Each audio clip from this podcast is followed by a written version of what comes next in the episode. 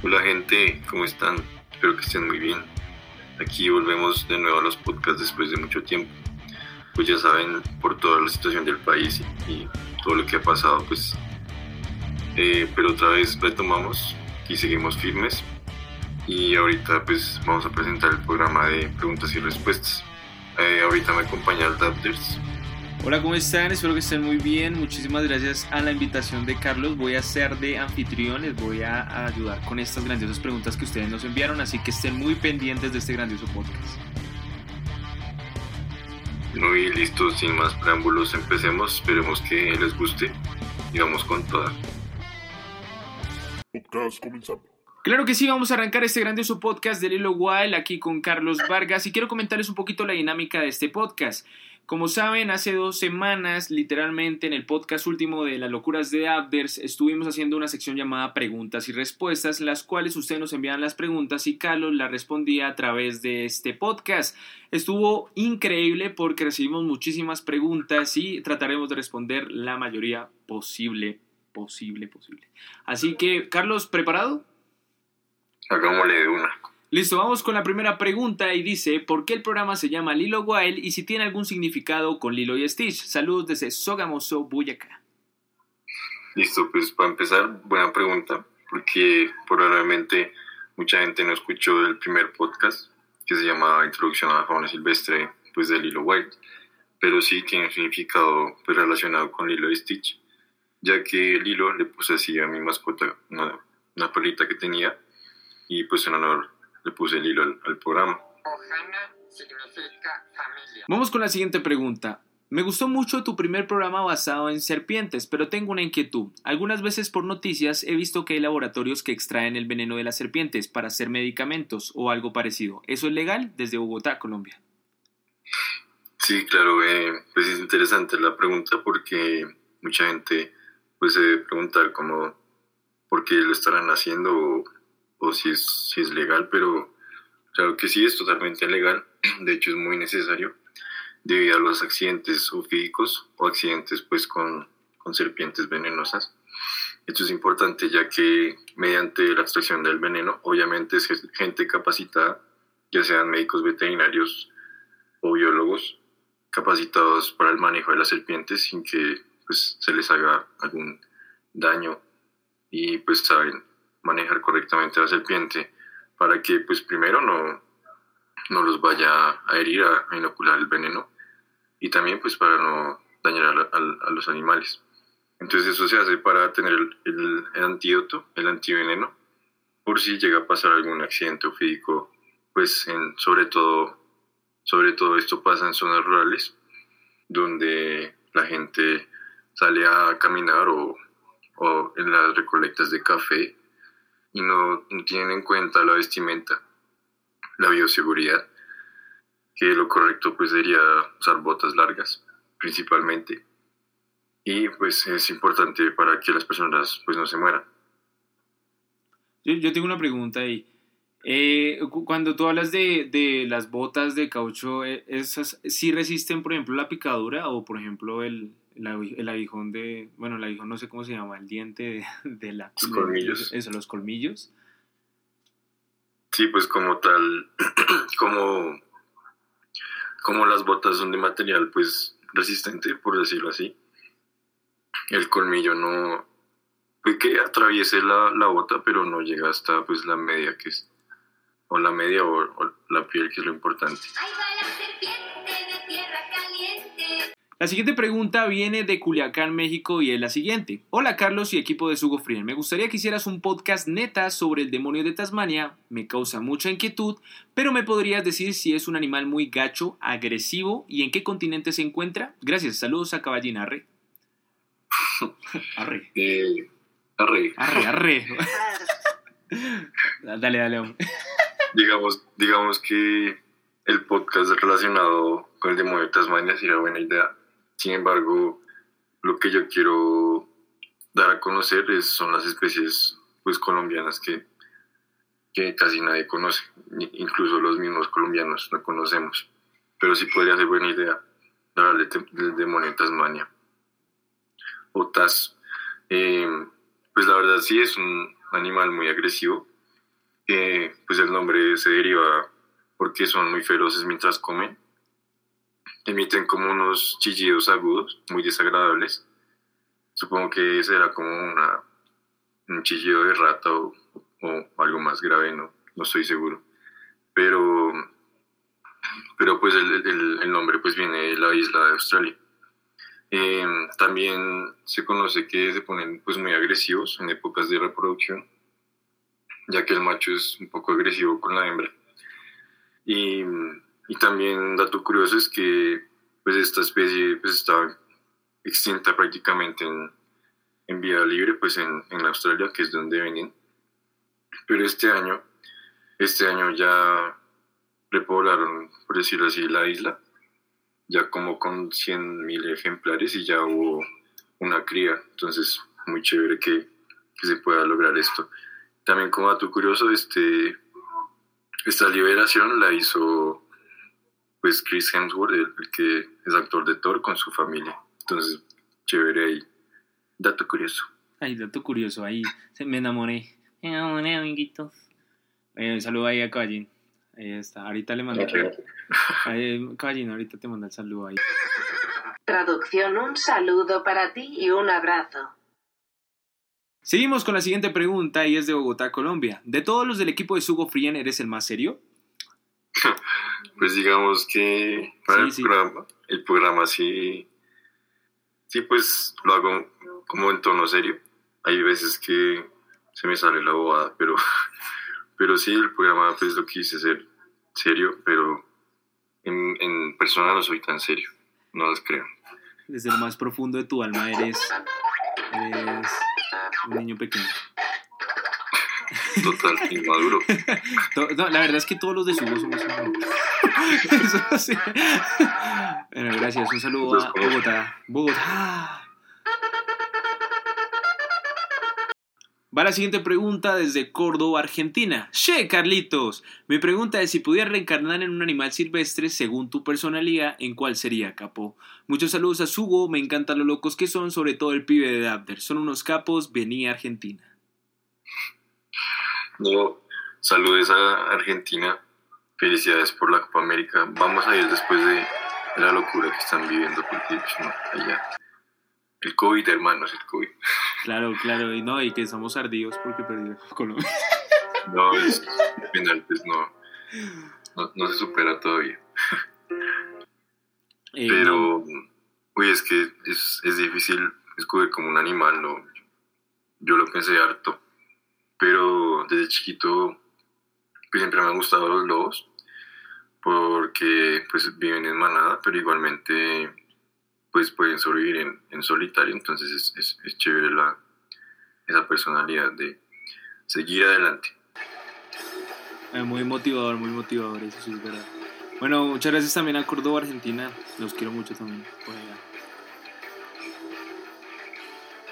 Nuestra siguiente pregunta viene desde Cúcuta, Colombia y dice, un saludo Carlos, si pudieras hacer una expedición, ¿qué escogerías? ¿África o Australia y por qué?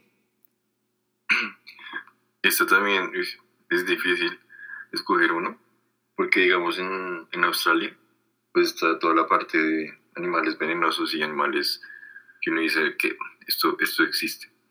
Pues probablemente eh, uno encuentra en redes sociales así animales re, re grandes y así, pero pues probablemente la mayoría de esos sean falsos, pero, pero sí, la mayoría de los animales allá son venenosos, entonces esa parte es interesante, pero, pero me decidí por África porque pues no siempre ve los safaris, que eso siempre hay actividad de día, de noche, y lo que uno ve pues es como muy, muy cercano, uno tiene los animales muy cercanos y y también por la parte de que hay muchas zonas sin perturbar, sin, sin edificios, sin, sin industria que uno diga, ay no, ya se tiró el paisaje. Hay, hay nativos, pero, pero sin embargo no, no hay zonas donde uno diga, uy no, ya no hay bosque, no hay selva. Entonces también por eso escogería África. ¿Y por el Waka Waka? Y Moto Moto. Y Moto Moto. Moto, moto. Y ¿Cómo es que se llamaba la canción? La Quiero mover el bote. Sí. Al Rey Julio. Al Rey Julio. Nuestra siguiente pregunta viene desde Medellín, Colombia. Tengo dos preguntas. La primera, ¿por qué eligieron Sugo? ¿Qué significa? Y esta es para Carlos. Si pudieras cambiar el nombre de cualquier animal en la Tierra, ¿cuál sería y cómo lo llamarías? Bueno, para la primera pregunta de por qué elegimos Sugo es porque eh, la primera perspectiva que tuvimos fue eh, tener un nombre que fuera un poco enredado. Como saben, algunas veces cuando nos preguntan cómo nos llamamos en la marca, eh, muchos se tienden a confundir o tienden a decirlo muy, muy diferente a lo que de verdad se llama Sugo. Algunos dicen su wow, su wio. Eh, al final no, no terminan diciendo la, la palabra en concreto. Entonces, una de las de las ideas principales fue por la dificultad, porque queríamos algo distinto. Y segundo, porque sugo en griego significa animales. Entonces, sugo es animales en griego y frien es amigo, entonces sería como un enemigo animal. Y ya en la segunda pregunta la responderías, Carlos. Sí, ya saben, subo, no subí. Sí, nada, nada, el que diga eso, pa, pa, pa, la olla. Pa la olla, papá. Devolviendo el tiempo para la pregunta ahora. Eh, estas, preguntas todas difíciles de ustedes. Em, no, la verdad, la pensé harto también. Em, sería tal vez la gallina, la gallina, cambiar, le pondría Velociraptor, obvio. Porque, obvio, la gente, la gente piensa, ay no, las los, los reptiles son los más cercanos, fueron los más cercanos a los dinosaurios, pero no, la verdad, son las aves.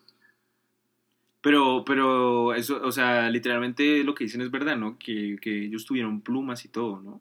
Como que sí, es que lo que muestra Jurassic Park no es así, porque los últimos ADN que encontraron de los dinosaurios se dieron cuenta que tenían plumas y tal.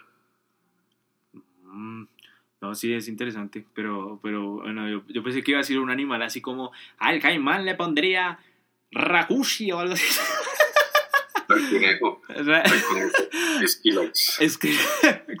Referencia a los Simpsons, el que no ha visto los Simpsons, es que, bueno. Referencias. Referencias, referencias. Aquí tienen que captar las referencias. Pero muy buena pregunta, gracias Medellín, Colombia.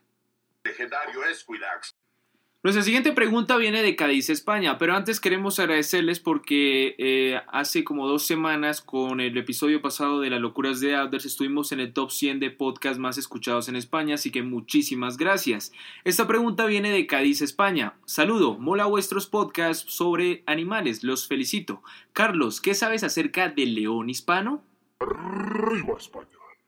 Pues, pues la verdad, no, no tenía conocimiento de esto me tocó investigar y, lo que pude descifrar es que es más un significado el por qué el león hispano. Pues eh, lo que encontré era que el león es el príncipe de las selvas, monarca de los fuertes y emperador de todos los animales. No conocen miedo y por esta razón es el símbolo perfecto de España, que con corazón bueno ampara con valor a todos sus súbditos. Qué bonito. Motivador, ¿no? Motivador. Un discurso del rey ahí. Sí, oh, oh. Voy a llorar. Un saludo para Caiz España, muchas gracias por esa pregunta. Nuestra siguiente pregunta viene desde La Serena, Chile. Carlos, la voz grave de Hugo Frien, ¿cuál es tu animal favorito? Deberían venir a Chile para pasarlo chancho. Chancho, espero que sea algo bueno. No, tiene que ser algo bueno. Chancho es. Es el para romperla o algo así. Ojalá, ojalá. Yo veré en Chile que cuando vayamos allá hagan severa fiesta patronal allá. no, pues eh, otra pregunta difícil de pensar. No se pone a filosofar. ¿Qué animal? O sea, se relaciona con la pregunta de qué animal reencarnaría. Esta también, pero en esta decidí escoger otro porque es un animal muy raro pero muy raro. Y es el ornitorrinco Perry. Perry. ¡Es Perry! ¡Es Perry! Perry, ¿por qué Perry? Porque es una especie muy rara, porque es, es un mamífero, sin embargo pone huevos. Mamífero semiacuático. Produce leche también, pero no tiene mamas. También tiene esporones venenosos y tiene muchos más cromosomas sexuales que los demás mamíferos. Entonces es, no sé, es un bicho raro, pero, pero chévere. Pero eso solo existen en Australia, ¿cierto? En Australia, sí. O sea, no hay en otra parte del mundo. Pues probablemente hay gente que los quiera tener de mascota, Pero, es Pero- prohibido, eso, eso es ilegal. pero ilegal. Mira que, mira que yo siento que, que te están corchando, te están tratando de corchar siempre con esas preguntas. No, es pregunta de, de parcial ahí. Eh, ¿Cómo Cuando, cuando, cuando toqué preguntas a Bill Junior, pobrechito el muchacho. Que sabe que le preguntarán. Pero muchas gracias por la pregunta, Chile, y esperamos próximamente estar por allá de pronto. Invítenos, invítenos. So, Eso, eso. Y pasamos chancho. Chancho. Nuestra próxima pregunta viene desde Ibagué, Colombia. ¿Es verdad que la iguana tiene un mecanismo de defensa de quitarse la cola? Yo quiero tener un caballín. Saludos. no, ese caballín es muy famoso. hombre. Es muy pedido, es que es un animal muy sensual. Es, es la representación intacta de- del orgullo de su Fred. Crack. Eh, respecto a la, a la pregunta, no, la verdad, los que tienen ese mecanismo son los anfibios, Eh, ya que las lagartijas y las salamandras eh, usan este, este mecanismo para, pues sí, para, para defenderse. Eh, esto también es llamado autotomía caudal, porque solo es la parte caudal, la- la parte final y pues eh, también la pueden regenerar, pero pues obviamente el proceso se demora. Em, a veces también, pues como últimamente la gente tiene, tiene como mascota lagartijas o salamandras, eh, en la manipulación se les puede caer la cola por una mala manipulación, entonces pues es importante. Si van a tener una mascota de estas, obviamente que sea legal y saber el manejo. Pero una iguana se puede tener como mascota. No, la, la iguana no. O- ah, pero. No, pero algún reptil se puede tener como mascota. No, ¿sí? pues hay, en Estados Unidos que haya permiten más mascotas Ah, pero depen- depende del país. depende del país pero Mm. pero si tienen en Estados Unidos hay geckos hay lagartijas No, es, que hay imagínate, es que imagínate, te cuento una anécdota. David Junior quiere de, de, de Navidad una iguana. Y yo dije, no, no podemos. hay iguana no mijo No, hijo, no, va a tocar para la próxima. la iguana que toma café esa es la única Es así, la, la ronda infantil del resto no. Ah, pero bueno, buena pregunta. Gracias, Ibagué, Colombia. ¡Yo quiero tener una iguana! No. La siguiente pregunta estuvimos analizándola muchísimo, ¿no, Carlos? Porque eh, te pusieron un reto, un reto difícil. Y Sí, dice así. Sí, es, es, es que a usted le están poniendo unos retos fascinantes, joven. La pregunta viene desde Cincingareo, Michoacán de Ocampo, Irimbo, México. Y dice así, según tu punto de vista, Carlos, ¿crees que los zoológicos juegan un papel importante para los animales silvestres? Y te tengo un reto. Quiero que digas, ya se armó el mitote en Cincingareo, pero con acento mexicano.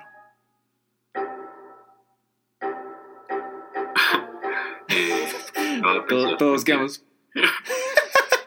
Ver. mentiras voy a responder primero y luego Y hago el luego, y reto, luego hace el porque si reto. no- Si no hace el reto, perdemos seguidores, así que tienes que hacerlo.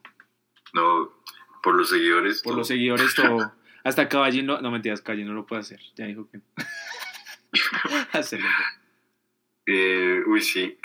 Pues respondiendo a la pregunta, los zoológicos y los bioparques juegan un papel muy importante para los animales silvestres debido a su conservación, ya que en algunos, pues los voy a poner el ejemplo de Colombia. Eh, cuando uno se encuentra, la gente se encuentra un animal silvestre y lo llevan a um, centro de rehabilitación, muchas veces estos sitios no tienen la capacidad económica pues para mantenerlos, ya que pues no siempre los animales que llegan ahí se pueden rehabilitar y volver a soltar en sus hábitats. Entonces lo que hace el zoológico pues es recibir estos animales y pues albergarlos en su colección y pues como el zoológico tiene más presupuesto pues lo, lo pueden, lo pueden guardar. También juega un papel muy importante en salvar las especies en extinción. Ahorita, también como ejemplo de Colombia, ahorita hay un programa de salvar al cóndor, que es reproducir el cóndor andino, ya que pues en el país eh, está peligro de extinción y en más sitios de Sudamérica. Entonces es un ejemplo muy bueno de por qué los zoológicos ayudan mucho a la conservación y también ayudan mucho a la educación, porque no está el solo de pagar por ir a ver animales, sino está el, el enseñar por qué están ahí, el enseñar qué se hace. Eso es muy importante, la educación, pues sobre todo para para el futuro de los animales. Pero, pero igual de todos modos es importante como tener en cuenta eso de que tú dices porque he visto que algunos parques no, o sea, tienen implementado como, bueno, ahorita con la época de la pandemia me imagino que, que es complicado, pero eh, algunas veces como que pues hay, hay visitantes, pero por ejemplo por cada animal que hay en, en, en, los bioparques y eso deberían tener alguna persona capacitada para que le explique o informe a las personas sobre la importancia que, que, que tiene cada animal y eso, ¿no? Porque, porque hay algunos que no lo implementan o solo tienen esos datos curiosos que aparecen en las, en las, no sé, en los hábitats. Sí, eso no en todas, todos los sitios está, pero sí es muy bueno que, que pues por lo menos sea una persona, no sé, digamos, les pongo un ejemplo, está el área de África, los animales de África, por ejemplo. Por lo menos una persona pues esté ahí pendiente y pues comentándole a las personas.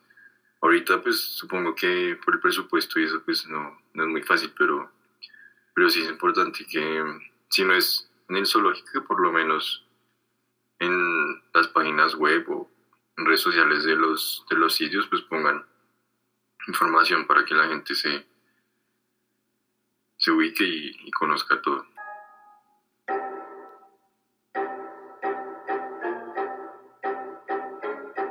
Bueno, ahora dejando la, la seriedad, vamos con el, con el reto.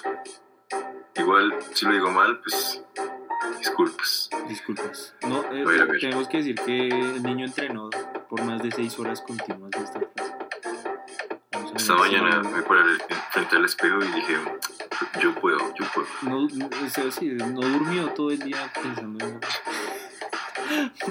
Vamos a ver, a ver. Bueno, dice, dice así.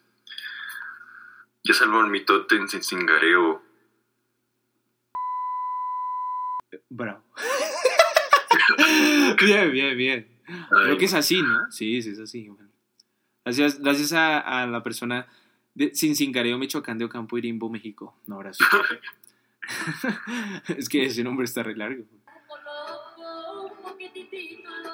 Nuestra siguiente pregunta viene desde Pereira, Colombia. ¿De qué se alimenta un jabalí y cuánto llega a vivir? Bueno, el jabalí eh, es, es, es chévere porque cuando es chiquito es más como especializado en su comida. Eh, ya luego se vuelve omnívoro. Pero cuando es chiquito él se vuelve como, es como más específico de como carnívoro, por decirlo así. Pues lo que necesita para crecer, pero ya, ya cuando es grande ya puede comer hierbas, raíces, tubérculos, frutos, bellotas caídas, también toda clase de vegetales, insectos también, caracoles, reptiles, huevos, aves, roedores, también aprovecha la carroña.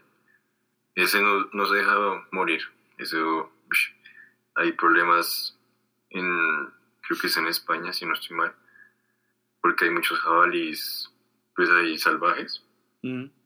y como que se entran a las fincas y tal, porque pues comen de todo y se reproducen eso, no, eso es muy rápido, igual que los cerdos.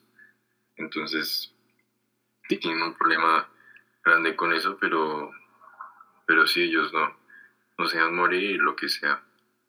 Es, es- cuanto es un amigo que no te deja morir. es un amigo firme y que dice, no, yo como lo que sea, no seguir esos amigos porque nada, ay, no, yo no como tal, no. ¿Y, ¿Y cuánto llegan a vivir? Aquí también pregunta. Ya en cuanto a expectativa de vida, pues bajo el cuidado humano, pues en zoológicos o en bioparques, más o menos 20 años. En la naturaleza, 10 a 12 años, dependiendo pues de, del sitio y de, de cómo, cómo, cómo estén los depredadores y todo eso. O sea, cómo sea su método de supervivencia. Sí, también, si es una familia grande, o si es solitario, mm, depende de muchas cosas. Timón es un jabalí, ¿cierto? Timón, sí. Ah, Timón. Timón y Pumba. Timón y Pumba voy para leyenda. No, mentiras. es- No, Pumba es el jabalí. Pumba. ¿Pumba es un jabalí? Pumba es el jabalí, Timón es el, el suricato. Ah, ok, ok. Aprendiendo aquí también de, de Disney. Gracias, gracias por la pregunta, Pereira, Colombia. Una forma de ser. Nuestra siguiente pregunta viene desde Miami, Estados Unidos, y dice, Carlos, ¿el oso de anteojos es el único oso suramericano? Sí, así es. Eh, y pues como, como oso, no, pues es un oso, pero uno piensa, no, los osos hibernan. Este oso de anteojos no hiberna. Pero, pero sí es un oso y es el único que se encuentra en Sudamérica. También está en peligro de extinción. Entonces hay que cuidarlo, hay que aprender sobre él y sobre todo pues quererlo. Pero, pero te quiero comentar algo. Él no es el único oso latinoamericano. También existe el oso de Avi Junior. Y ese como es, Siempre da oso, da pena. Ah, no, es que en cada programa yo digo, uy, no, ese David. David Junior, sí. Pero no, pero no. No sabía tampoco eso del oso la- eh, suramericano. Muchas gracias por responder. Gracias a Miami por la gran pregunta. Miami, me lo conmigo. Igualmente, si quieren saber más de, del oso, pueden escuchar el, el programa pasado del oso andino. Ah, sí, hay un programa exclusivo de, del oso de anteojos, eh, oso andino, que lo hizo Carlos, para que lo escuchen allá. Tienen más, más cositas que, y características que él dice en ese podcast sobre este grandioso animal. Nuestra siguiente pregunta viene desde Madrid, España. Desde vuestro punto de vista, ¿qué opináis sobre la problemática del murciélago con el virus del COVID-19? Un saludo desde Españita. No, pues eh, la verdad es una pregunta polémica, porque como, como se enteraron, o si no saben, pues el año pasado, cuando empezó la pandemia, pues eh, cuando decían que el virus, que no, que el virus vino del murciélago, ¿qué tal? Pues en muchos lugares del mundo, la gente, no sé, por ignorancia o, o qué les habrá pasado, pues comenzaron a quemar a los murciélagos. Iban a las cuevas o iban a donde estaban y quemaban a todos. No sé con qué, con qué fin, como, como si esa fuera la solución, pues.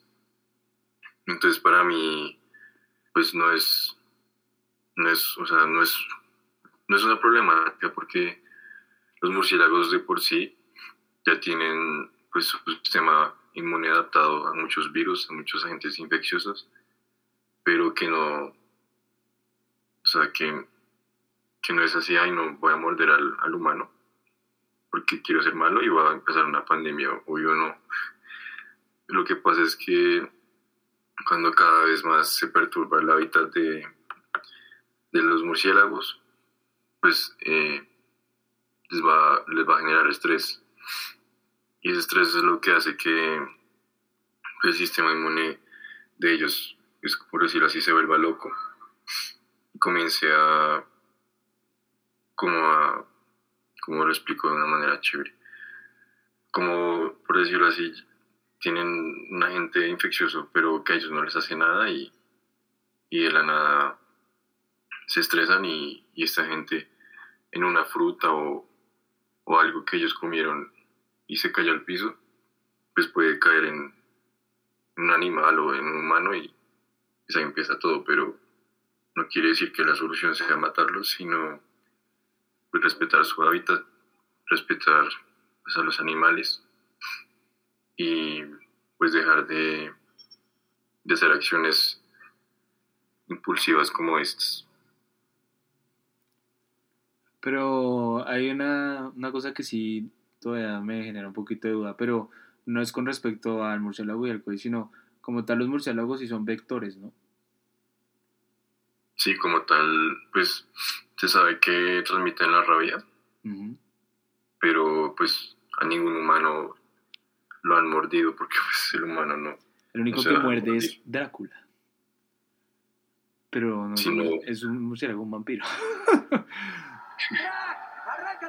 No, sí, igualmente, eh, pues esto se ha controlado mucho por las vacunas y capturan los murciélagos, pero, pero igual el mismo ejemplo de, de siempre y, y es que los murciélagos, pues, como les dije, tienen muchos agentes infecciosos y pues si se acaban los murciélagos, pues estos agentes a dónde irían, pues a las demás especies, probablemente a los humanos.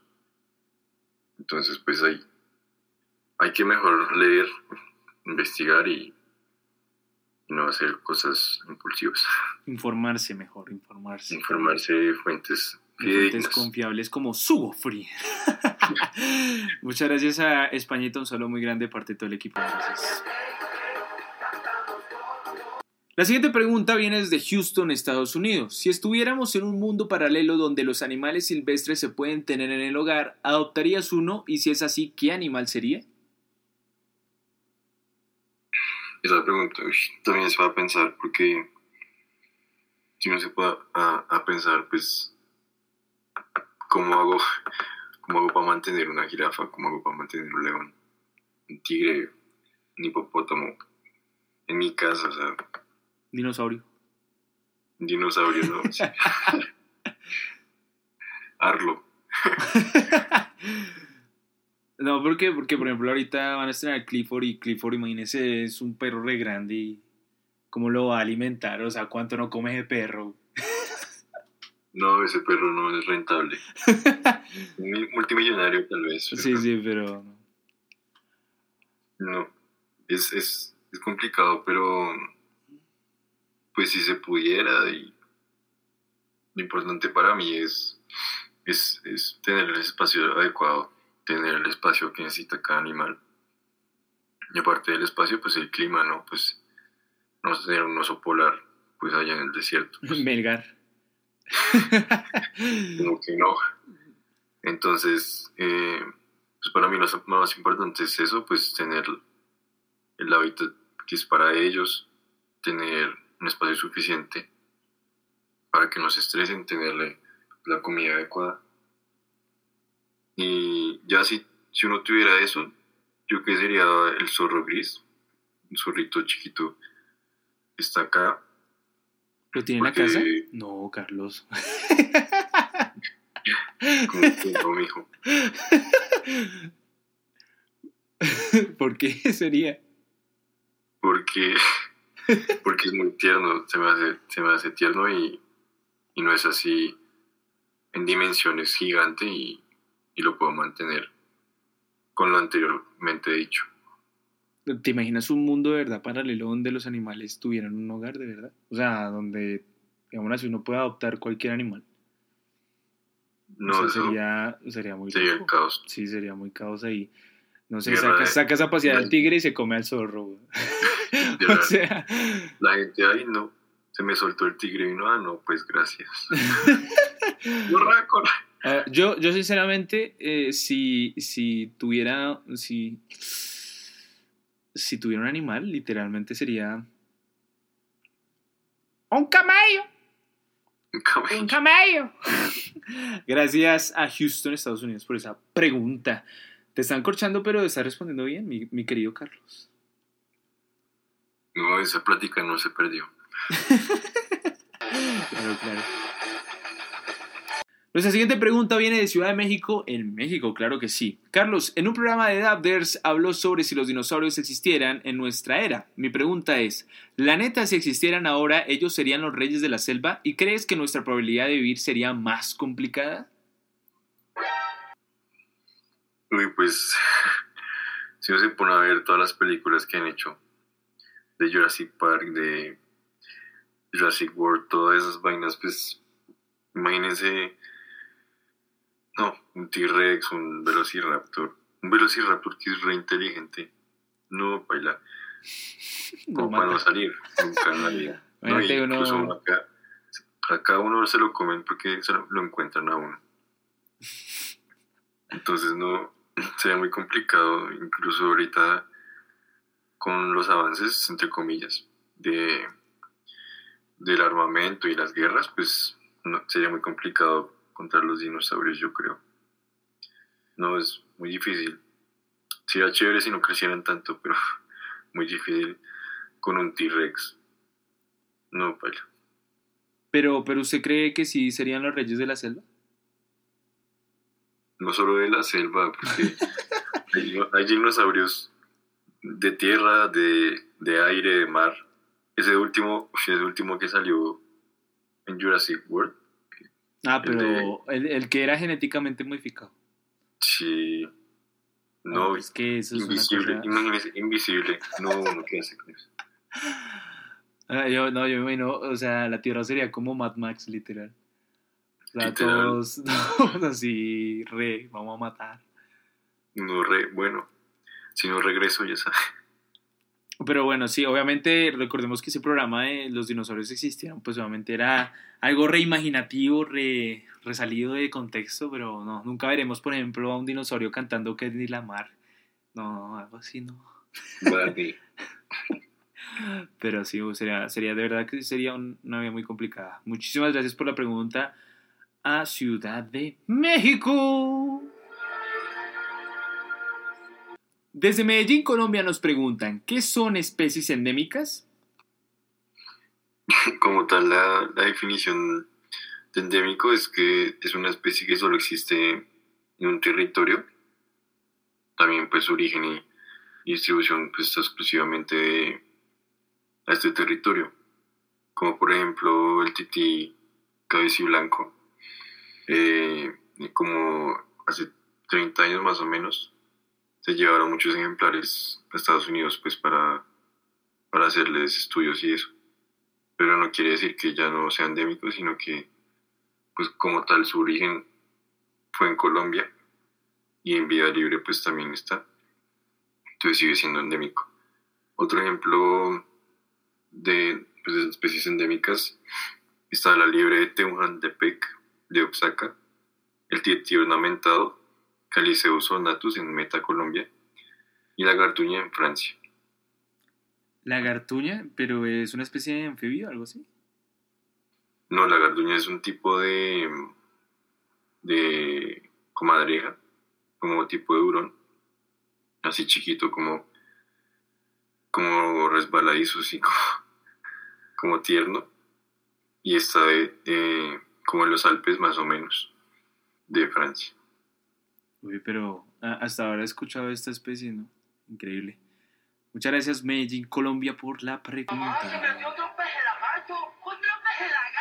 Nuestra siguiente pregunta viene desde Barranquilla, Colombia. Carlos, mi pregunta es, ¿qué se debe hacer cuando se descubre una especie invasora que está acabando con la fauna silvestre o especies de una zona o país? Es una buena pregunta porque pues ahorita hay, por ejemplo, en Colombia tenemos un problema grande, que son los hipopótamos. Em, pero bueno, para responder la, la pregunta, pues primero es importante co- contactar pues a la corporación autónoma del lugar, del sitio, ya que pues es, es importante verificar si es una especie invasora, porque pues uno no, uno no va a conocer todas las especies de fauna y flora del país, porque pues son muchas y, y puede que sea invasora como puede que no, como puede que, que tal que sea una nueva especie del país y no la estoy descubriendo, puede ser, pero, pero como tal, primero pues contactar con ellos, así ellos pues pueden verificar si es una especie invasora, pues, y luego si es así, pues eh, ya se contactarán con el Ministerio de Ambiente y pues se tomarán decisiones pues de acuerdo a muchos expertos y, y de lo que convenga mejor para, para el sitio. Pero ahí, ahí inclusive fundamentalmente puede ser hacer hasta... O sea, esas decisiones pueden involucrar inclusive matar la especie o algo así. Sí, claro, pues como tal, la especie, o sea, suena feo, pero la especie como no, no es del país, Mm. pues si uno la acaba, para decir, para no decir matar, si uno, si uno la acaba, pues no hay problema porque matar. están en otro lado, están en otro lado del mundo. Y como es invasora, pues está perjudicando las especies, ya sea de fauna o de flora, o puede, que ser, puede ser que las dos, incluso puede perjudicar a los habitantes de esa zona. Entonces, pues la, la prioridad pues, es el país, es lo que hay en el país y, y sí es una manera muy efectiva de, de controlar la especie invasora. No sé si te acuerdas de, de una noticia aquí que hubo en Colombia de, de un pez. Que creo que era el pez tigrillo, algo así, que, que amenazaba porque estaba matando muchos pescados y eso. No sé si te acuerdas. Sí, no, no me acuerdo qué pez era, pero, pero sí, es un ejemplo muy claro porque pues de una vez se descubrió que está el pez, pues eh, se dijo, no, si ven este pez, mátelo, cómaselo, y está acabando, ¿Cómo? está acabando con... Haga almuerzo, lo que sea, pero por favor acabe con esta vaina. No, está pero acabando. creo que inclusive era venenoso, creo. Sí, no creo que también. Quítale la espina venenosa, dijo. sale, sale el vendedor. Pescado, pescado, pescado, pescado nuevo. Nuevo, venenoso, pero eso. Quien no corre riesgos no, no vive. ah, Pero sí, es, es un ejemplo muy claro y, y también pues una enseñanza de no liberen, si tienen algún bicho raro en sus casas, no lo liberen porque sí, sin antes saber si es del país o no. Por eso es que nosotros no liberamos a Free Perú, porque todavía no es- desconocemos de dónde es. No, ese ni, ni siquiera sabemos si es de la tierra. Ahí está el dato. Muchas gracias por esta pregunta a Barranquilla. Esta pregunta viene desde Ciudad de México. ¿Conoces el ajolote? ¿Qué datos curiosos nos puedes dar sobre esta especie que además de estar en peligro de extinción es muy representativa en nuestro país?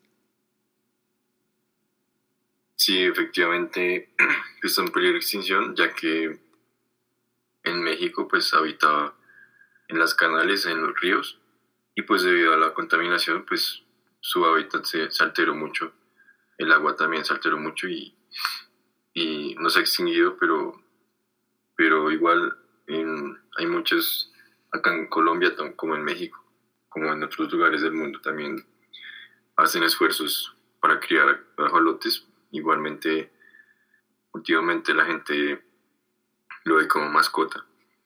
Como son pues, curiosos, todos, todos tiernos, todos lenticos, pues la gente les gusta. Y pues es una manera también de, salvar la especie, criarlos y así pues reproducir más. Em, como datos curiosos, pues estos pueden vivir hasta 15 años. Es el único vertebrado que se puede regenerar. Estos los han estudiado harto porque se ha visto que se puede regenerar el corazón y el cerebro, entonces eso puede ser un avance médico bien grande. También tienen 32 mil millones de pares de bases de ADN y también hay un, un- como una historia de la mitología azteca que se dice que el ajolote está relacionado con el dios Solot, hermano gemelo del dios Quetzalcoatl, quien en su intento de salvar su vida y esconderse de su asesino, el dios del viento, sacrificio que pondría en movimiento el quinto sol, se convierte en el pie de maíz que tiene dos tallos, que los campesinos llaman cholot. Rehusando a morir, sigue convirtiéndose en lo que se conoce como Mexolot, manguey de dos cuerpos. En su último intento de sobrevivir, se sumergió en el agua y se convirtió en ajolote, donde fue capturado y ofrecido como manjar de los príncipes aztecas. Una historia chévere. Mira, mira cómo son tan elaboradas las preguntas que hasta historias nos cuenta de Carlos. Mira, mira que, que analizando la pregunta, la pregunta pasada de qué animal Sí, o sea que si existiera la posibilidad de tener una mascota como de un animal de fauna silvestre como mascota, yo creo que tendría el ajolote. Es que, O sea, son muy bonitos. No estoy diciendo que va a tener uno, ¿no? Sino es que la pregunta anterior decía que si, o sea, si no existiera, o sea, como que si uno pudiera adoptar cualquier animal, pues yo diría el ajolote. no, igual son, pues, son tiernos de ver, más no, pues, como están en estanques, eso.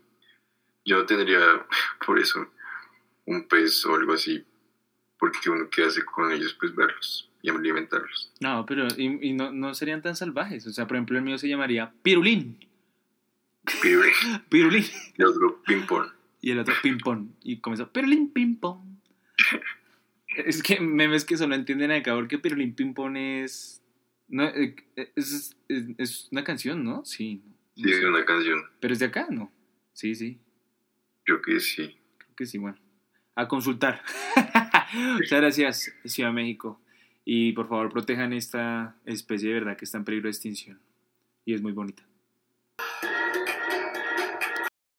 Nuestra siguiente pregunta es de Tunja, Boyacá. Saludos, Hugo Frien. Quisiera saber por qué los monos babuinos, o no sé cuáles son, que tienen la cola destapada, suelen ser de una actitud muy agresiva. Sí, como tal, son los babuinos o también los mandriles. Los mandriles, eh, como ejemplo, es el, es el caso a Simba, el Rey León.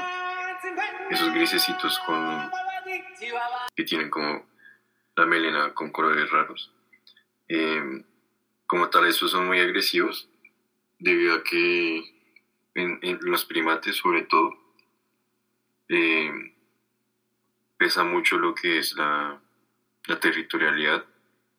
Esto pues les afecta mucho y, y un macho que tenga el grupo, pues el, macho alfa, el líder, pues lo va a defender, pero, estos también pues van a ser muy agresivos debido a esto, defender pues su manada o, o la hembra con la que estén, con la que estén. También pues en, la- en las épocas de, de apareamiento ellos liberan mucha testosterona y una manera de, pues, de que se exprese pues es así, siendo agresivos y peleando entre ellos. Eso sí, pues, qué peligro uno encontrarse con esos, qué miedo. ¿Te, te acuerdas de, de la pregunta que nos hicieron literalmente de lo de la fauna? De qué animal tendrías así de mascota. Yo ese no lo tendría. No, ese, no imagino, no levantando sin man ahí, Y pegándole piedras. ¿verdad? man ahí, guau, y uno, ¿qué? Ay, como así de todo eh, literal. Pero, pero bueno, sí. eh, no son de una actitud como muy, muy comprensiva. O sea, si ustedes ven un mono eh, babuino, es mejor quedarse alejadito. Corran porque Corran por su vida. me Gracias. subiste al árbol pueden porque ahí lo. Sí, sí, claro. No, un saludo para Tunja, gracias por esa grandiosa pregunta. La siguiente pregunta viene desde Ayacucho, Perú. Hola Carlos, un saludo desde Perú. ¿Qué opinas del programa de Sabumafu y el cazador de cocodrilos? No, pues la verdad de Saumafu, yo creo que todo el mundo de chiquito lo vio. Es un programa muy interesante. Es más famoso que el Cazador de Cocodrilos porque pues era un programa donde uno conocía los animales de una manera divertida para uno, que no era muy científica, por decirlo así. Porque él, él como que interactuaba con los animales y y los conocía y jugaba con ellos, por decirlo así. Entonces era un programa educativo chévere, donde uno podía conocer pues muchos animales. En cuanto a Cazador de Cocodrilos, ese no lo vi mucho. Pero sin embargo, pues, este sí, viéndolo ahora, pues no, no le veo mucho el sentido porque pues el atractivo era pues cazar los cocodrilos, ser como muy dominante sobre ellos y no, no le veo el gusto a eso. En mi opinión, no sé. O sea, ¿no te gustó el cazador de cocodrilos? No, pues como, como el programa, o sea, como el nombre, el atractivo, no, no es chévere. Pero creo que ahorita los hijos están haciendo un zoológico. O tienen un programa de un zoológico, creo, en Australia. Sí, ahorita lo, lo chévere es que los hijos Son Pues, cazadores. con- la fama del papá y todo eso, pues tienen el zoológico y, y ahí sí tienen hartas especies y las dan a conocer de una manera pues chévere, ¿no? Claro. no de forma agresiva. Claro, no, sí, Sabomafu fue un. Yo creo que para nos- todos nosotros fue una infancia muy bacano, muy bacano. Y pues el cazador de cocodrilos. Bu. Ah, mentiras. no, mentiras. Rip. Rip, rip. Bueno, pero bueno. Gracias por la pregunta desde Ayacucho, Perú. Desde Itagüí, Colombia, nos preguntan: ¿En los zoológicos se pone música relajante o aromaterapia para los animales? Sí he conocido, digamos, sí, sí- sí he conocido casos, pero, pero como tal, no puedo decir si es seguro que se pongan o, o no, no es seguro. Porque ya depende del médico que esté con, con los animales, que, que esté tratando el animal o que reciba el animal, porque eh, pues esto de la música y los aromas y todo eso es muy debatido pues en su uso, porque dicen que no, algunos dicen que no sirve, otros que sí, entonces pues es muy relativo en cuanto al uso de, de esto, pero igual sí he conocido casos donde lo ponen y igualmente sirve. Ya pues un ejemplo que no, no tiene que ver con los zoológicos, pero digamos pues a las vacas se le pone música clásica y mientras se ordeñan y, y estas se relajan, entonces pues pues yo, yo sí creo en eso, pues también depende de la situación, obvio. Porque la aromaterapia, pues también, yo que serviría más, pues al principio de que el animal si está estresado o algo así, pero, pero pues ya depende del criterio de cada médico que esté. ¿Te imaginas ponerle a las vacas Slipknot? Uy, no, pues eso. Se ven locas. Salen por allá a correr y uno no. ¿Quién fue la idea? Y todos David Jr., no mentiras.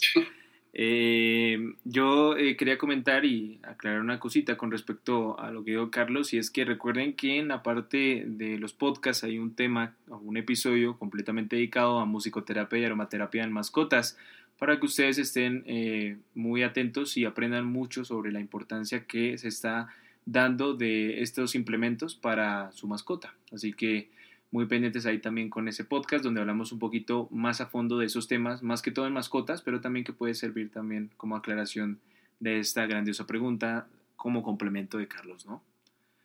Gracias, eh, Itagüí, Colombia. Uno no pensaría y llegan preguntas desde la otra parte del mundo, ¿no? Desde Burdeos, Francia, imagínense. ¿Por qué crees que el gallo es el símbolo de Francia, Carlos? Porque, porque creo, supongo que algún, algún rey que lo puso, pero, pero la verdad no, no sé más cosas, sin embargo, pues investigué. Y, y el gallo, pues, eh, figura desde la, desde la antigüedad en las monedas galas y se convierte en el símbolo de la Galia y los galos como consecuencia de un juego de palabras ya que el término gallos significa al mismo tiempo gallo y galo. Entonces, por eso sería el símbolo de Francia. Sin embargo, como les digo, pues porque creo, pues no. Yo pensaría que por algún rey, pero, pero no sabía esto. Sí, es, es una pregunta bastante... Uy, nos cogiste ahí como despistadillos, pero de verdad queremos agradecer también a toda la gente que, que nos escucha desde Francia, porque sí hemos visto en estadísticas que Francia es uno de los países que más nos escucha, entonces un saludo por allá y muchas gracias también por preguntar, de verdad. Desde Cali, Colombia, Carlos, ¿qué bioparques o zoo recomendarías visitar en Colombia? Pues, y, pues la verdad, voy a hablar de los que he visitado, porque los otros, pues no, no, no sé, no puedo hablar si no he ido, ¿no? Em, pues está el de Cali, el Bioparque Huacatá, pues el M. Duque, el Bioparque Guática, el zoológico Santa Cruz y el zoológico de los Ocarros. Pues he ido mu- muchas veces, sobre todo al, al y un sitio muy chévere donde uno pues, puede estar y, y los demás también se me hace que tienen vinculados a los animales y, y pues también importante la parte de- del cuidado y de como de la educación. Claro que sí, recuerden apoyar muchísimo a todas esas fundaciones que están acá en Colombia, porque eh, hay algunas que no dependen de, de, de otras personas de ayudas o algo así, sino que fundamentalmente ellas mismas se sacan adelante, entonces toca apoyarlas. Recuerden apoyar muchísimo. Muchas gracias desde Cali, Colombia. Desde Ecuador, ¿tu voz es grave o la haces grave para los podcasts? Jaja. mi, otra, mi otra pregunta es, ¿qué animal salvaje te gustaría de animadas? No, como van a decir que la hago para los podcasts? Es que yo hablo así, mano. ¿Cómo así? La voz, la voz de Carlos Asesino es, hola, hola amigos, vamos a hacer podcast. Si me ven en persona, no. No, no. Me ofenden. Mentira. No, No, voz- recuerden, que, voz recuerden, recuerden que aquí eh, literalmente Carlos es la voz grave de su y literalmente es grave. A ver, procede, procede con la pregunta. Sí, la voz, la voz es así. La voz es como, hola, ¿cómo estás? La familia. La familia es primero. bueno, Respecto a la otra pregunta. No, pues básicamente los Looney Tunes. Está, pues estás. Mi preferido estás porque es re loco. Desde, desde chiquitos, no, me gusta el resto por eso. Pero los Looney Tunes sí, ahí hay hartos animales y son chéveres. el mío es Marvin. Marvin, el, ¿cuál es? El marciano. Sí, porque hace. No, ya, Ah, pero, pero no es un animal. Si fuera un animal. No, yo sería muy box, literalmente. Yo sería muy troll. Yo sería como, eh, eh, una y te pego un escopetazo en esa cara.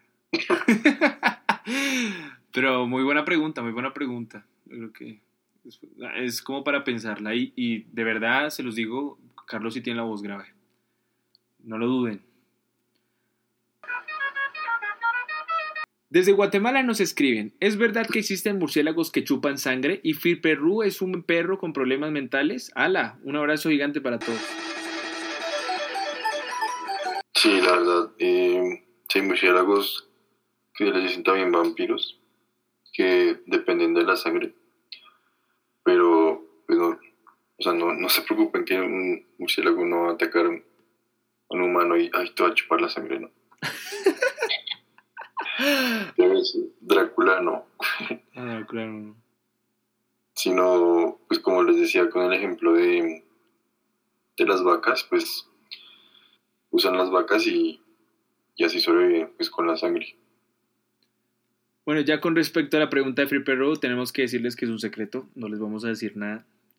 Eh, sí, eh, tiene problemas de hiperactividad, pero, pero no, no, tampoco, tampoco. Auxilio, ayúdenos, por favor, ayúdenos con esto. Desde Morelia de México nos escriben, Señor Graves Hugo, he visto cosas de supervivencia que dicen que cuando un oso te ataca o lo ves, debes hacerte el muerto porque los osos piensan que estás enfermo o algo así. ¿Eso sí funciona? Pues no, no he escuchado nada de eso. pues. esa pregunta, esa pregunta está, Dios mío. No creo que el, que el oso sepa que, que uno está enfermo. Pues si lo ataca uno es porque pues, tendrá hambre o uno está en el territorio de ellos y pues seguramente estarán las crías y pues lo quiere a uno fuera. Pero mm, lo que recomienda es mantener la calma, no hay que correr, no hay que gritar porque ellos, ellos como también pues rugen cuando están pues bravos y eso, pues pueden tomar el, el grito como, como amenaza. Entonces lo van a atacar a uno. Pero pues no van a correr porque los osos lo pueden hacer a 50 kilómetros por hora. Entonces pues no creo que ni Usain Bolt puede. imagínate, imagínate. Bueno, claro que no- uno no sabe, ¿no? Pero qué tal uno se haga el muerto y el oso, ah, bueno, comida más grande. Comida fácil. No, pero, pero sí, de pronto, de pronto sí. Toca tener más cuidado con los osos, pero no, no se hagan los muertos. Pues tampoco es que uno grite tampoco, como dice Carlos, pero traten de tener las precauciones. Ahorita Sí. al otro día se va a experimentar por allá. Principalmente no vayan a lugares donde no es recomendable. No es recomendable, claro. Recuerden que hay hábitats que son protegidas por el gobierno y todas por el estilo, entonces no, no falta el que acampe por allá con un oso. Comida de osos. Recuerden siempre eh, respetar a los animales fundamentales. Gracias por la pregunta, Morelia, México. Desde Bogotá, Colombia, nos preguntan, ¿has tenido alguna mala experiencia con animales en tu vida, Carlos? Esa pregunta también me puse a pensar porque uy, no, no recordaba, pero una vez, una vez sí estaba como viendo ponis. Yo tenía un pantalón como verde militar. Me mordió un- en una pierna y yo me dolió el resto. ¿Pero lo mordió No sé. normal o, o usted, lo, usted comenzó a molestar? No, yo solo lo estaba como sintiendo. Creo que tenía hambre o algo, pero me mordió así como si fuera a jalar el pasto o algo así. Mm. Y yo era re chiquito y obvio lloré y todo, y, pero tenía como un morado nomás. Ahí tómenlo como dato curioso, el supervillano de Carlos es los ponis. Ponis no, no. Es que, es que lo mordió el pony, ahora tiene poderes de pony. Pony, soy pony man. Ahora es Ponyman y salva al mundo de los crímenes de la fauna silvestre. De esto no, no, no recuerdo. Es que una vez me mordió una serpiente, pero yo fui más fuerte que el veneno. Ah, mentiras. Saludos para Bogotá. Saludos Bogotá, os queremos, os queremos. Desde Tijuana, México nos preguntan, ¿sabes cuál es el procedimiento o nos podrías contar, por ejemplo, si se escapa del hábitat o se sale un animal de un zoo y están visitantes, qué hacen? Pues la verdad, esto depende del lugar en que esté el zoológico. Porque que yo sepa, en América es distinto al de Europa, pero, pero creo que se basa en el mismo, como en el mismo procedimiento. Y es que como que califican a los animales que tienen por, como por colores. Es como un semáforo. Entonces, el verde es un animal que si se escapa, pues no hay problema. Eh, ya sea porque es muy chiquito o, o es inofensivo y no hay problema con los visitantes. El amarillo es uno que puede que pues puede generar como un daño a los visitantes, pues a los humanos, pero, pero no mortal. Y ya el rojo es ya, ya F, ya si se escapa, pues es, es, es duro, pero pero la prioridad son los visitantes, entonces pues matarían al animal. En el caso es que se escape los, los animales que están calificados como rojo. Pero también depende de- del sitio y de, cómo tengan pues los procedimientos y los animales. Eso depende de muchas cosas, pero, pero básicamente se basa en eso. Pero, por ejemplo, eh, digámoslo así para, para la audiencia, eh, por ejemplo, un animal que se clasifique en rojo podría ser que, ¿cuál, cuál podría ser? Pues podría ser como un león, un tigre, que uno diga, me lo encuentro y me mato. Me mata. Pero bueno, hay otra pregunta, ¿no? Siempre con las preguntas, preguntasdavid.com. Eh, pero el, si el animal no, no ataca a la persona igual, se tiene que hacer el procedimiento, ¿no? O sea, así no ataca, sino antes se asusta de pronto. así. Pues como digo, pues eh, eh, eso depende de, la institución. Yo creo que, pues digamos, si tienen el animal, por decirlo así, entrenado, no creo que, que pase algo. Pero pues sin embargo, la prioridad, o sea, si hay, si hay visitantes, pues toca es cuidarlos. Claro que sí. Entonces, ahí está muy bien resumido los protocolos que se deben hacer. Así que, pues si ustedes están en el zoológico y ven que uno se escapa, pues corra, papá, porque no. Salte al- Salte ahí, pues. No mentiras, pero no. Lo importante siempre es estar muy pendientes. Igual recuerden que ellos tienen sus mismos protocolos y casi siempre eso no suele pasar o nunca pasa. Porque casi siempre todos están en sus respectivas. Eh, ¿Cómo es que se dice eso, Carlos? Eh, sus hábitats, jaulas. hábitats, hábitats ahora sí. Muchas gracias desde Tijuana, México. Desde Guaviare, Colombia nos preguntan, ¿tienes algún ídolo que quisieras conocer? ¿Qué libro recomendarías para aprender sobre los animales salvajes? Pues en cuanto a ídolos, pues yo creo que los que han hecho como más publicaciones o libros pues de, de fauna, que es el doctor Fowler Carpenter y un doctor en México es, que es súper bueno de exóticos y silvestres que es el doctor Yarto, también sería chévere conocerlos y pues aprender mucho de ellos. Y el bicho, y el bicho. El bicho, pero ¿cuál bicho? Cristiano. Ah, no, solo Barça. Oh, ve- ve- Después, después nos insultamos. Siga con las siguientes preguntas. Y hay pues libros, pues voy a, a- a nombrar unos como, por decirlo así, básicos, que son como para conocer los animales de, de cada lugar. Son como para niños, pero igual de todos aprenden.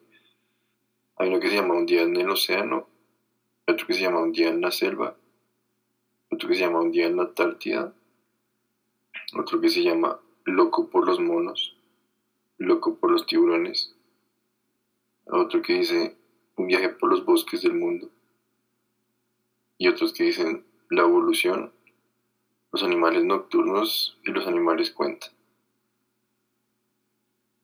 Esos serían los libros que recomendaría Carlos. Y obviamente el libro de los animales y el vocabulario.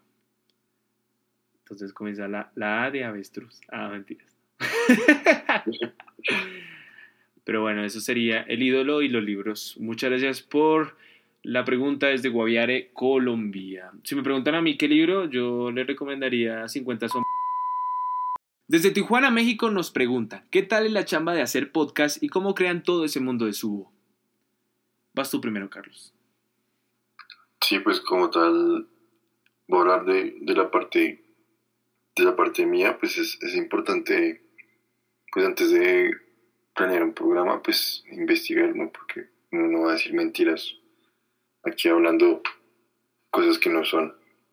Porque, porque pues sí, es importante tener la información pues de fuentes fidedignas y también es, es, es loco porque uno pensando en el tema y luego cómo lo va a desarrollar y también la parte de ya grabando uno se le ocurren más cosas entonces es, es complicado por la parte de creatividad y la imaginación y es, es, es loco pero, pero chévere Sí, eh, lo que dice Carlos es verdad. O sea, yo, pues en parte, cuando comenzamos a crear Sugo Frien, eh, al principio, pues, el, el- como que el podcast era como un hobby, pero resultó siendo como una de las cosas que, que, que son lo, lo que es más fuerte ahorita de Sugo.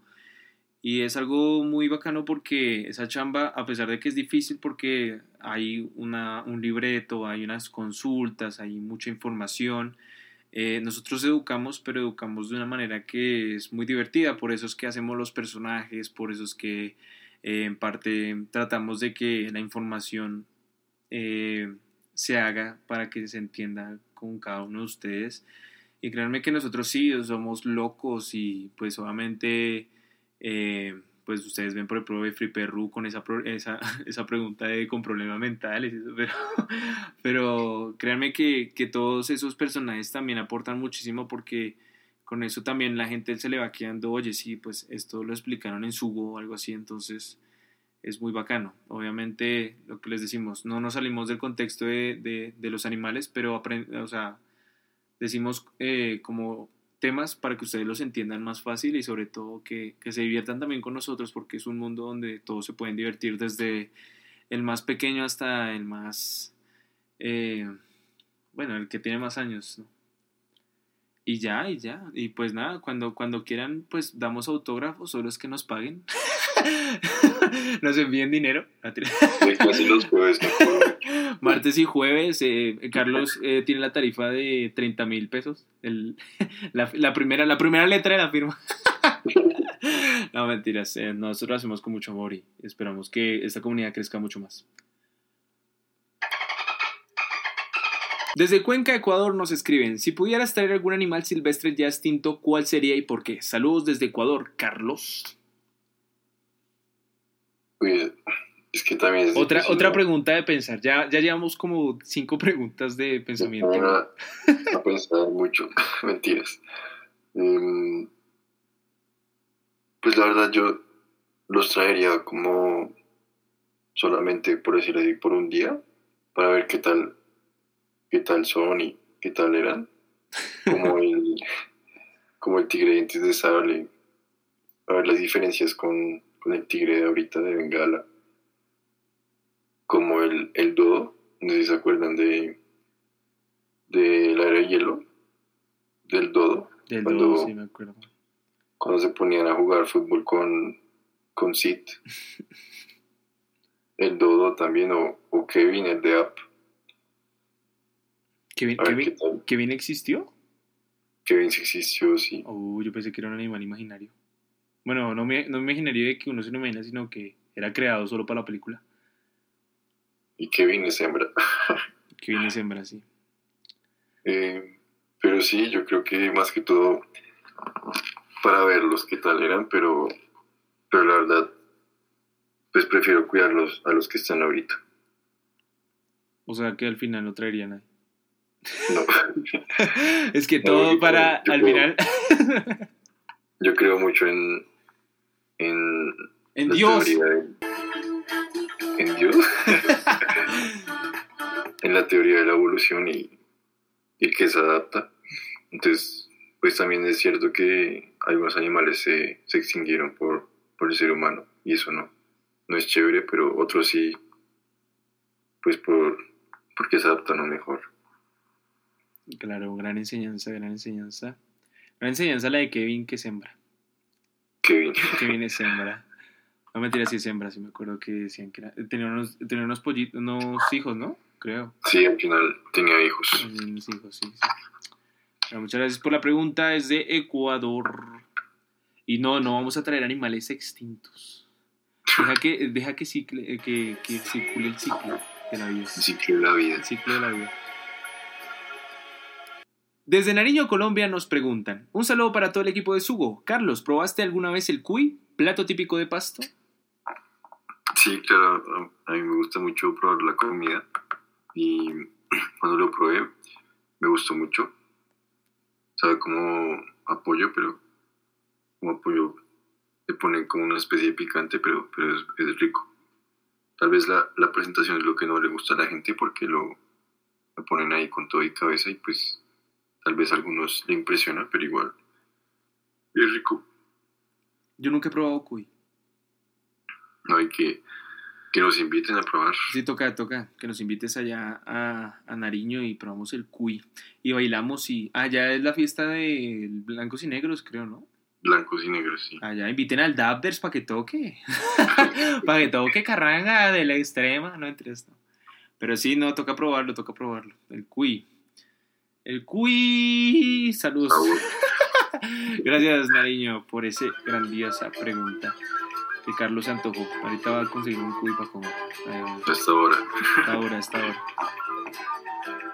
De Cali, Colombia nos preguntan, Carlitos, de todos los episodios de Lilo Wild, ¿qué animal te gustó más hablar? Yo creo que fue el del Kinkajou. ¿Pikachu? porque- Pikachu, no. ¿Pikachu? Pikachu no hablamos. Yo, no hablo- yo solo hablo de Digimon. No, pero toca hablar también de Pokémon, ¿no? Que hay gente. Y bueno, y de Yu-Gi-Oh! Yu-Gi-Oh! es mejor que los dos. Y Dragon Ball. y- Y Dragon Ball, Naruto. Boruto no. Hasta ahí, hasta ahí. Pero, pero sí es una especie muy chévere y, y no la conocí hasta que empecé a estudiar y, y es del país, o sea, hay muchas especies que uno no conoce y teniéndolas pues, tan cerca, tan, tan bonitas de ver y es muy interesante. Y es nocturno, ¿no? Nocturno, exactamente. Como yo. Ah, bueno. Eh, eh, otra cosa que se me viene por la mente es que me acuerdo que tú dijiste un cuento de, del Kinkayu, creo. No, que no sé si fue para el episodio de, de, de Halloween o para el de... Sí, fue, fue el, el cuento de Halloween mm, inventado, o sea, imaginación. imaginación de Carlos, imagínense con el Kinkayu. Recuerden que ese podcast de el especial de Halloween está disponible al igual que el, espe- el, el especial, no, el, el podcast de Kinkayu para que estén muy pendientes ahí de la plataforma de Sugofrien, donde Carlos habla un poquito más del tema al profundo. Y ya, un saludo muy especial para Cali, Colombia. Desde Guaranda, Ecuador nos preguntan, ¿qué comen las tortugas marinas? ¿Tienen dientes y cuántos huevos pueden poner?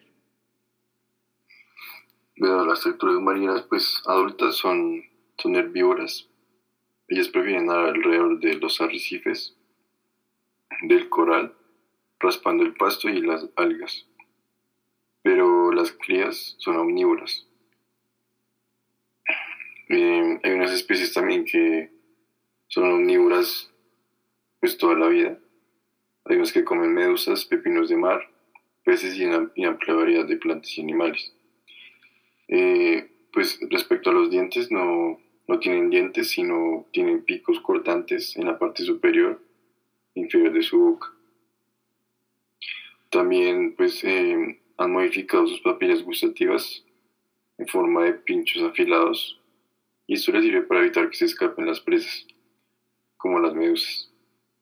Eh, los huevos pues pueden poner de 65 a 180 huevos.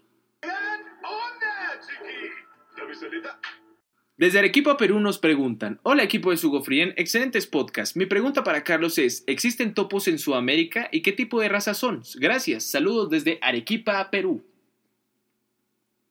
No, la verdad, no. Las especies de topos habit- habitan principalmente en, en América del Norte el continente euroasiático. Se restringen principalmente al hemisferio norte del, del globo, pero la verdad no. Los topos por acá no se conocen poco. Pero igual de todos modos, eh, ellos, ellos el método de alimentación son solo lombrices, ¿cierto? Pues como principalmente pues, están bajo tierra, Mm. ellos se ubican, se ubican si no estoy mal, es con la nariz. Porque hay unos que son, o sea, son ciegos o casi ciegos. Mm. Entonces principalmente se ubican con la nariz. Mm. Entonces sí, diría que gusanos. Gusanitos. No, bueno, muchas gracias por esta grandiosa pregunta. Arequipa, Perú. Desde Toulouse, Francia, nos preguntan: Hola chicos, soy de Colombia, pero me sitúo ahora en Francia. Me gustan mucho los podcasts y David Junior que parche. ¡Un saludo! Carlos, una pregunta. Además de Sugo Frien, ¿te dedicas a otros proyectos sobre animales? ¿Y para cuándo tu torneo de League of Legends? No solo Overwatch Zapters, por cierto, admiración tanto como jugador como caster. Sí, la verdad, como les decía en el podcast de Introducción a, a la Fauna Silvestre, el primero de Lilo Wild, eh, estoy estudiando medicina veterinaria, ya, ya casi acabo y pues por ahí va el proyecto de los animales para cuidarlos y salvarlos. Sí, inclusive recuerden que eh, Carlos estuvo formando parte del GEAS Unisalle, el grupo de estudio de fauna silvestre de la Universidad de La Salle, el cual estuvo apoyando a Sugo Frien en algunos eventos, como por ejemplo eh, la parte de eventos presenciales con el, el Agroexpo Salle y sobre todo también eh, con el torneo de League of Legends para ayudar a la Fundación Zoológico Santa Cruz que tú lo mencionas. Obviamente con el torneo esperamos hacer otro para otras fundaciones y también sobre todo para que ustedes se inscriban y participen. Nosotros con Sugo Frien también entramos en el mundo de los videojuegos, también patrocinando otros eventos como los torneos de Overwatch y todo eso para poder llegar también a más gente, a jóvenes con nuestra enseñanza y sobre todo también apoyar el talento competitivo. ¿no? Eh, muchísimas gracias por esa admiración, tanto jugador como caster, de verdad. Y pues nada, espero eh, que también juegues y subas y que todos los colombianos que son jugadores hasta el momento y que aspiran a, a entrar entre los mejores o también a participar en diferentes torneos lo hagan para que esta comunidad de, de los videojuegos crezca sobre todo. Y pues con su Frien también en la parte de, de ayudar eso, con esos torneos. Desde tierras boyacenses, precisamente en Paipa, nos preguntan, esta pregunta solo la entenderán colombianos, pero ¿qué prefieres, gansitos o pingüinos?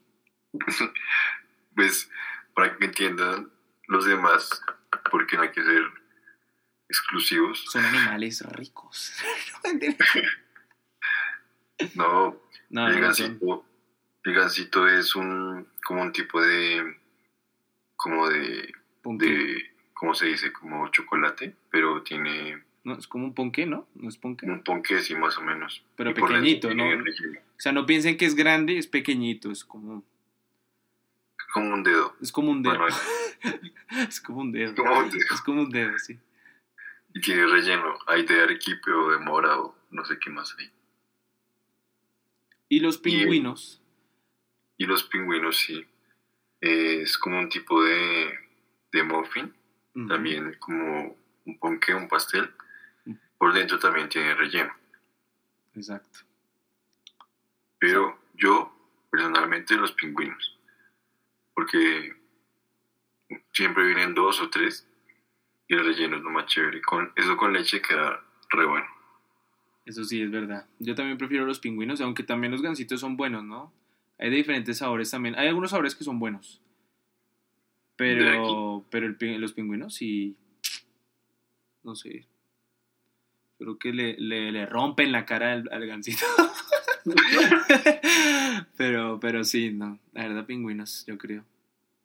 Ahí de Carlos, que, que le encantan los pingüinos de Madagascar. La de los pingüinos. Gracias por la pregunta desde Paipa, Boyacá. Algo distinto, algo distinto, eso es bacano también. Que pregunten cosas de. ¿Cómo se dice eso? Como postres de que se basan en animales, digamos así. Como gastronomía, no sé. Astronomía, sí, eso. No, no es que piensen ahorita, ¡ay, es que Carlos se comió un ganso! No, no, no.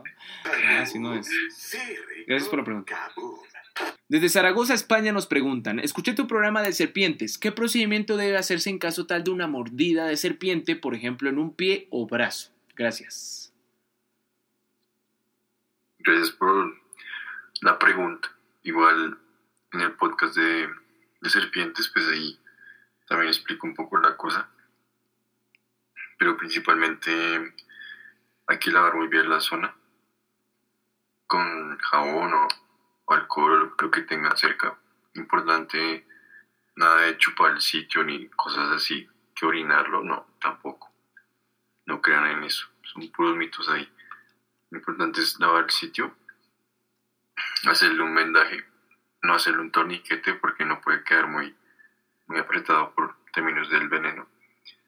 Em, pues también llevarlo al hospital más cercano en el menor tiempo posible y si es posible ide- identificar pues la serpiente. Em, es importante pues identificarla por la serpiente porque así se podrá saber si es venenosa o no.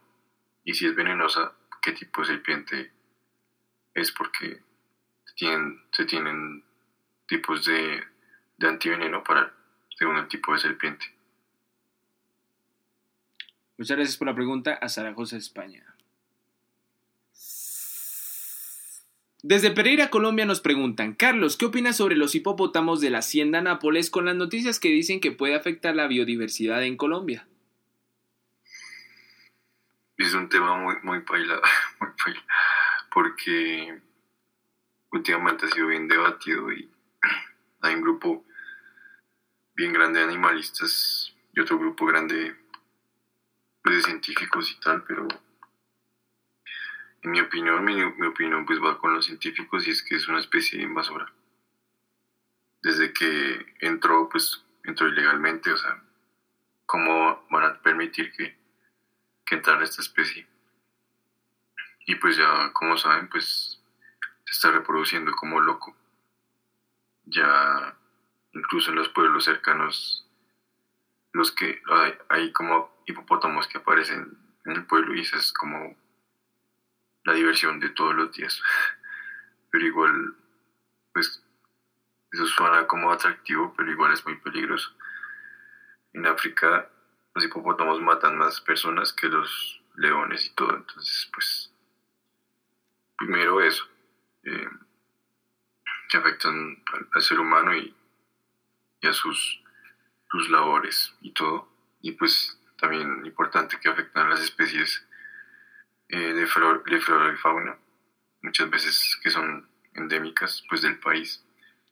Entonces pues nada más que decir pues que está mal y se debe corregir esto, por lo menos esterilizar a todos y no dejar que se produzcan más o controlar su población, pero, pero es un problema muy grande y, si no si no se hace nada pues va a seguir así cada vez más afectando la flora, la flora y fauna, empezando pues por los recursos hídricos.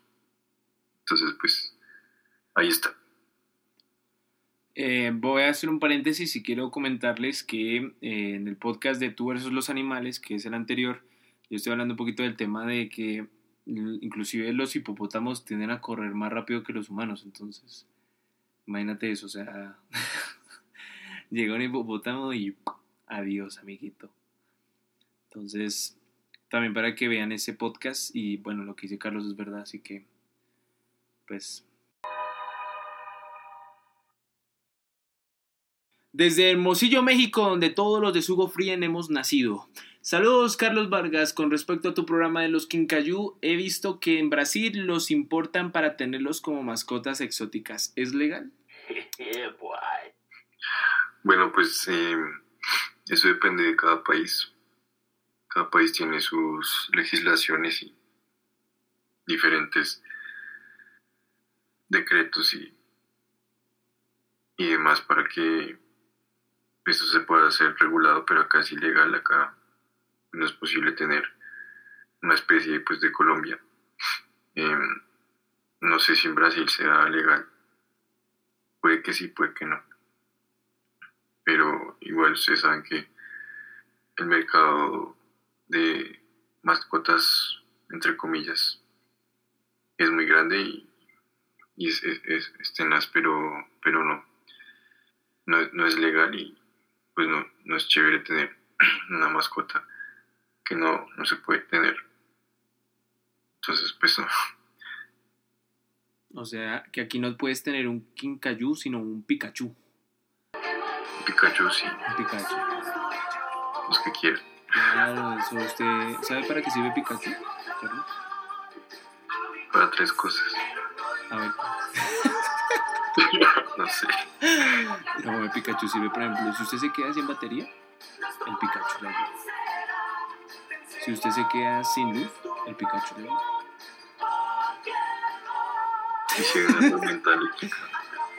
También le ayuda. no a morir, ¿no? No, no, lo protege. Es un Pikachu, ese Pikachu.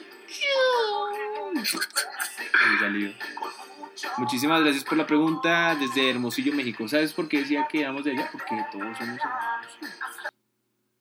Desde Hermosillo. Quiste. Ah, bueno. Ah. Ah, saludo muy especial. Esta pregunta me parece bastante inquietante y espero esta respuesta muchísimo. Yo creo que esto depende de toda la comunidad de Sugo. Si en caso tal Carlos responde mal, se desata aquí una guerra.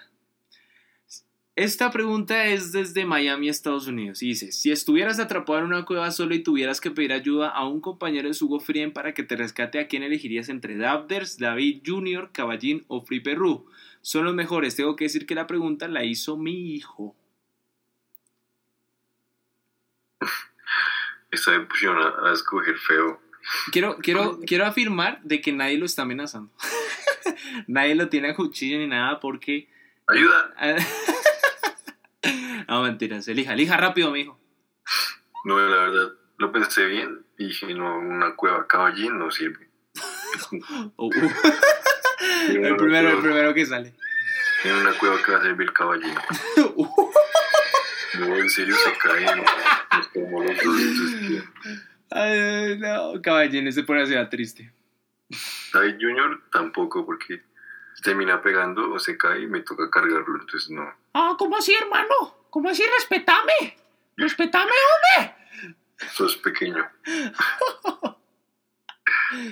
Ok. Y, y Dabders, no sé, no confío. Traidor. Desde que quedas Free Perú, ese man re loco me saca de una vez. Y digo, no, parce, vámonos que hay comida más allá. Y man, En- bueno, entonces, entonces tu respuesta es Free Perú. Mi respuesta es Free Perú. Su respuesta es Free Perú. Listo.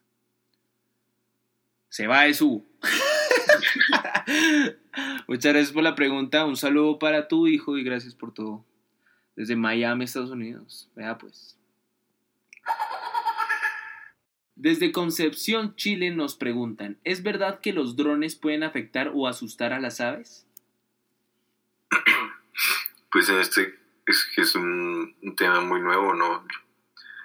Pues no he visto muchos drones, la verdad, pero, pero lo que investigué dice que algunos, algunas veces pueden alterar las aves, pero, pero que es mo- momentáneo, o sea, por un momento como que se desorientan y ya. Pero otras veces que pueden causar daños o fracturas. Y si se usa regularmente, eh, también pueden hacerlos migrar. Y pues esto afectaría muchas cosas. Entonces, pues, sí, sí pueden afectar. Sí, es importante tener en cuenta que en algunos parques naturales o en algunos bioparques no se permite el uso de los drones por eso.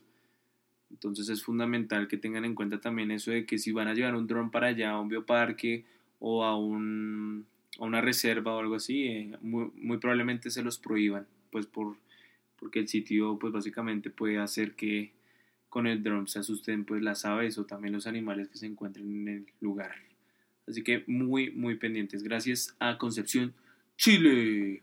Una limonada, por favor. Desde Cali, Colombia nos preguntan, ¿se podría tener camellos en Colombia?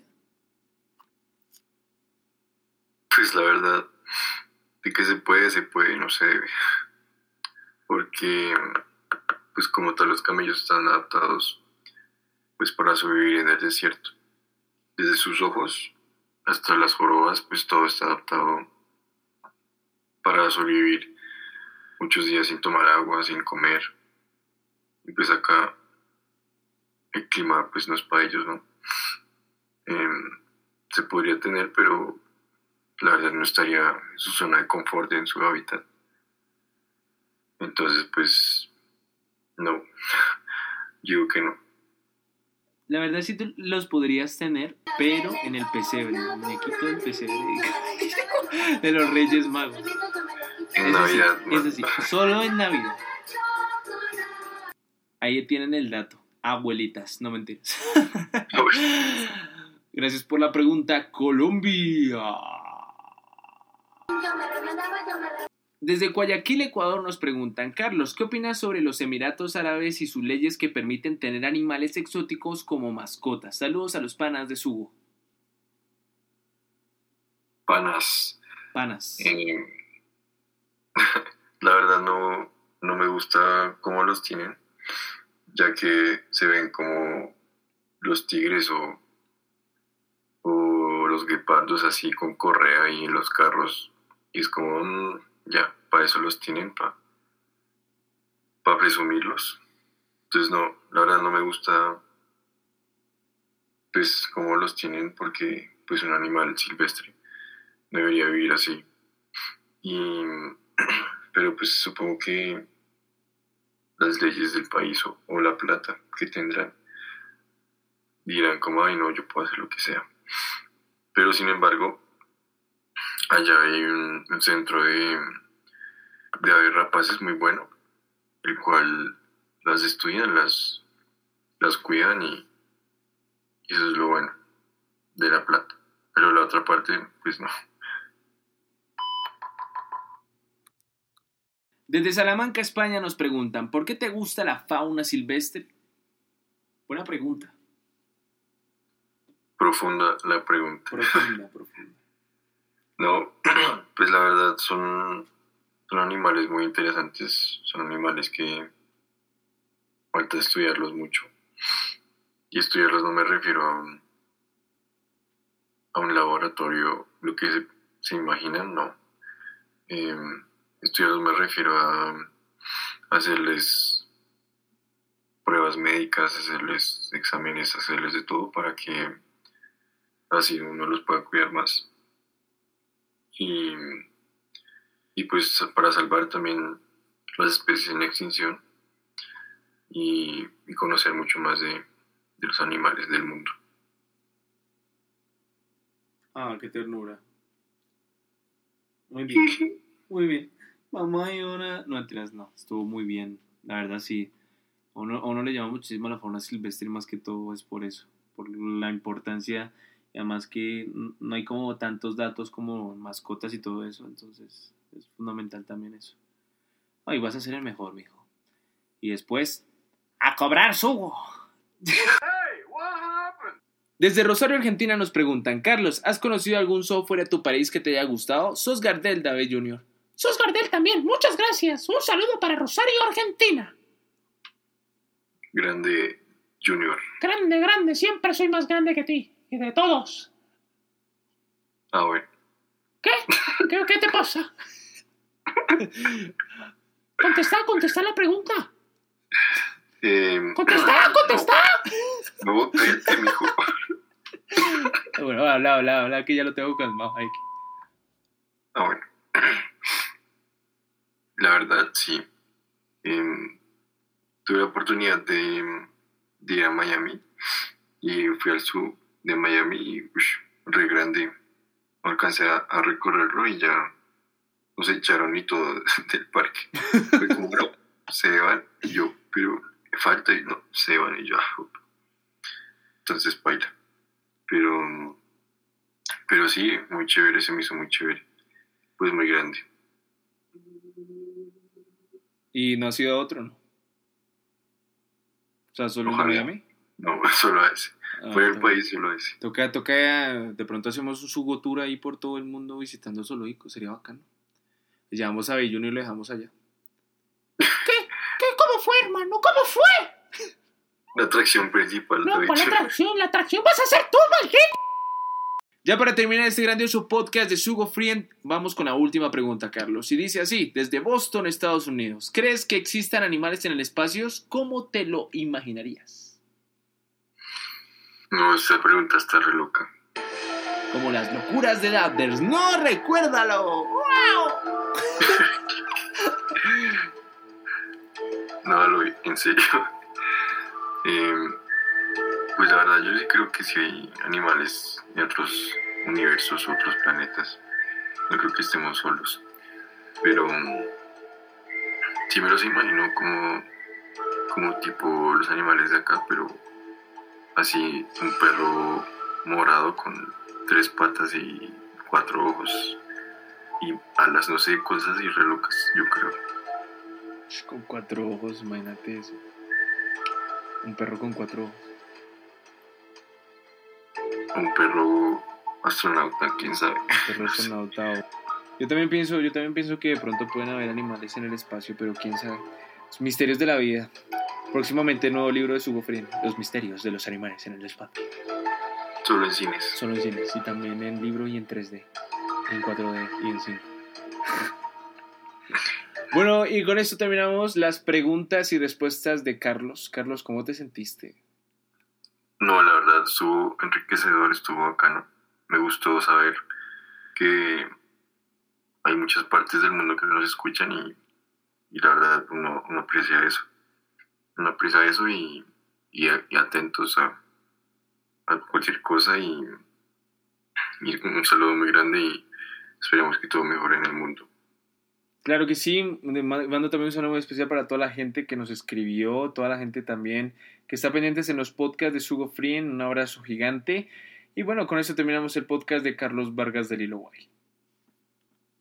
Podcast Sugo Frien, preguntas y respuestas con Carlos Vargas, terminando dirigido por el equipo de Sugo Frien y narrado por Carlos Vargas. Recuerden seguirnos en Instagram como arroba Frien y en los podcasts disponibles en Spotify, SoundCloud, iTunes, Deezer, Castbox, iBox, Listenotes, Google Podcast, Pandora, Blueberry, Yosaman, IG Radio y la nueva plataforma de Amazon con Audible. Todos los episodios completos ya disponibles. Y con eso terminamos el podcast de Sugo Frien con el tema de preguntas y respuestas de Carlos Vargas. Queremos agradecerle a todas las personas que nos enviaron sus preguntas. Esperamos que hayamos respondido muy bien y sobre todo que se hayan divertido un poco y hayan aprendido sobre la parte de fauna silvestre. Recuerden seguirnos en Instagram como arroba sugofrien y en los podcasts disponibles en todas las plataformas que dijo Roboncín. Recuerden también que se vienen nuevos proyecticos de pronto de Sugo Frien, nuevos podcasts. Este es el episodio 42, así que muy pendiente de lo nuevo que viene de Sugo Frien. Y pues bueno, Carlos, te dejo para que te despidas de la gente con Little White. No, sí, la verdad, pues gracias por mandar las preguntas. Estuvo chévere responder y, y conocer pues la gente que nos escucha. Cualquier cosa, escriben al Instagram y, estén pendientes de todas las redes sociales y escuchen los podcasts y esperamos que todo mejore en el mundo. Un abrazo, paz. Claro que sí, Paz. Nos vemos en la próxima. Mi nombre es Abders. Adiós, nos vemos. Hola, soy el señor Bolainas y em, vengo de mm, eh, un lugar muy lejano. eh, sí, eso es. Eh, en fin, yo digo que... A ver, a ver, ¿qué pasó?